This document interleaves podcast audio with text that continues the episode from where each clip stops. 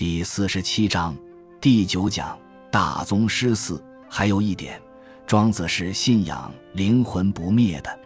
庄子认为有一种东西就叫灵魂，但是这个灵魂我们又看不见。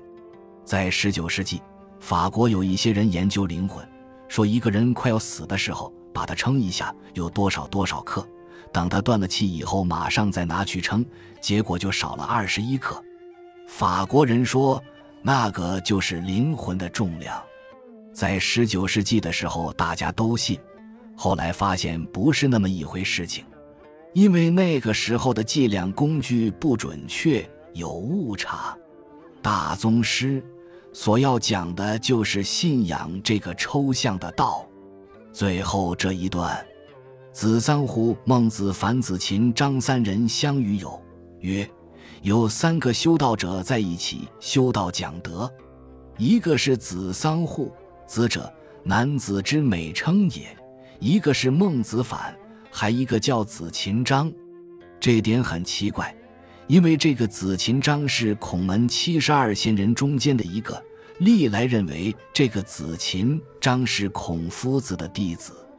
但是庄子写的是寓言，也不晓得这个子琴章是不是既信儒学又信道家学说。孰能相与于无相与？很绕口，意思是谁能够做到我们相好与不相好？就是我们用不相好的办法来实现我们相好。君子之交淡若水，就是这样，不是我们说的相好，就是亲的不得了。他们是通过这种不相好的方式来相好。这个你只有去体会“君子之交淡若水”的意思，才会明白。相位于无相为，我们彼此用不帮忙的办法来帮助对方，实际上就是无为，顺其自然的关系。孰能登天游物，挠挑无极，相望以生，无所终穷。登天游物是说人的心境与精神状态。能够放开漫游宇宙，挠挑是双生词，各种姿态变化没有穷尽，从内心到行为都极其潇洒的状态。我们彼此忘掉了对方的存在，用这种办法，我们成为最好的朋友。我们彼此之间的关系永远没有穷竭，这叫淡淡之交的久长，不是耍。好了三天，到第四天就翻脸。三人相视而笑，莫逆于心，遂相与为友。他们三人彼此都不回答，互相看了一眼，就会心底微笑。他们完全理解，用不着说了，想法都一致，这样他们变成最好的朋友。蓦然有见而子桑户死，未葬。没过多久。子桑户死了，还没有下葬。孔子闻之，使子贡往视事焉。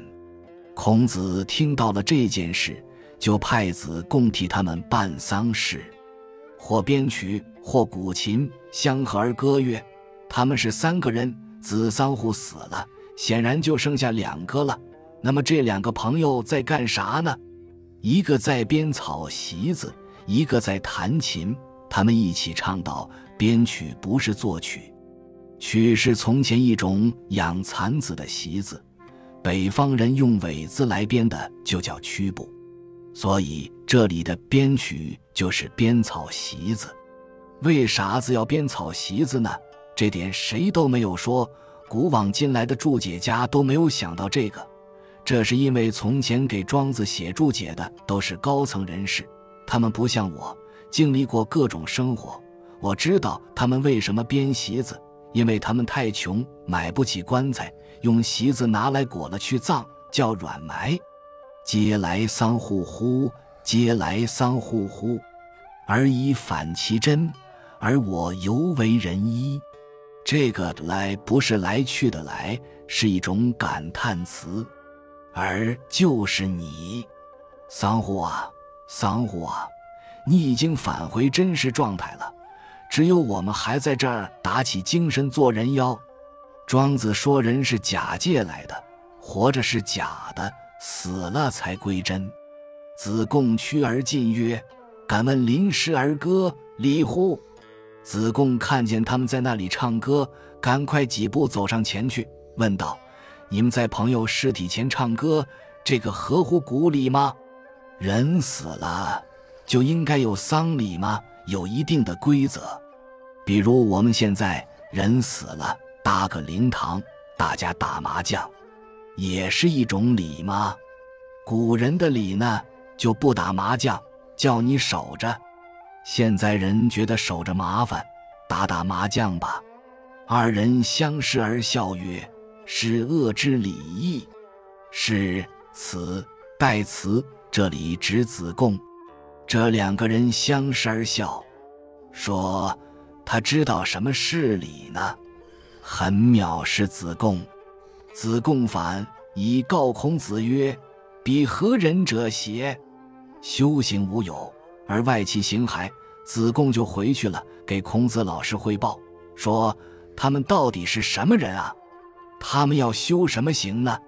又没有看到他们讲提高思想道德修养的课程，不像儒家，儒家修行，孔子老在那里讲要提高思想道德修养，他们放荡自己，完全不把人的身体当一回事。”人虽然死了，但也是一种存在，尸体还在这里，他们却完全不理这回事。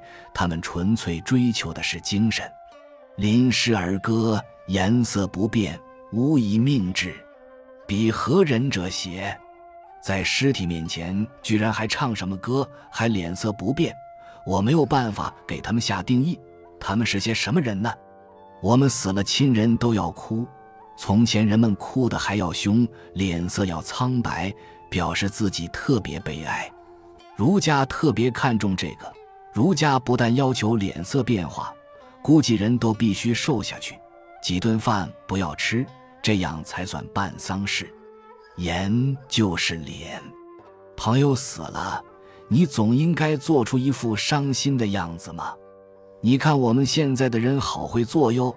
死者家属本来都不哭，记者来采访，镜头一对着他，他哇一下就开始哭。我们都是假人。子贡说：“他们居然脸色不变，我没有办法给他们下定义，他们是些什么人呢？”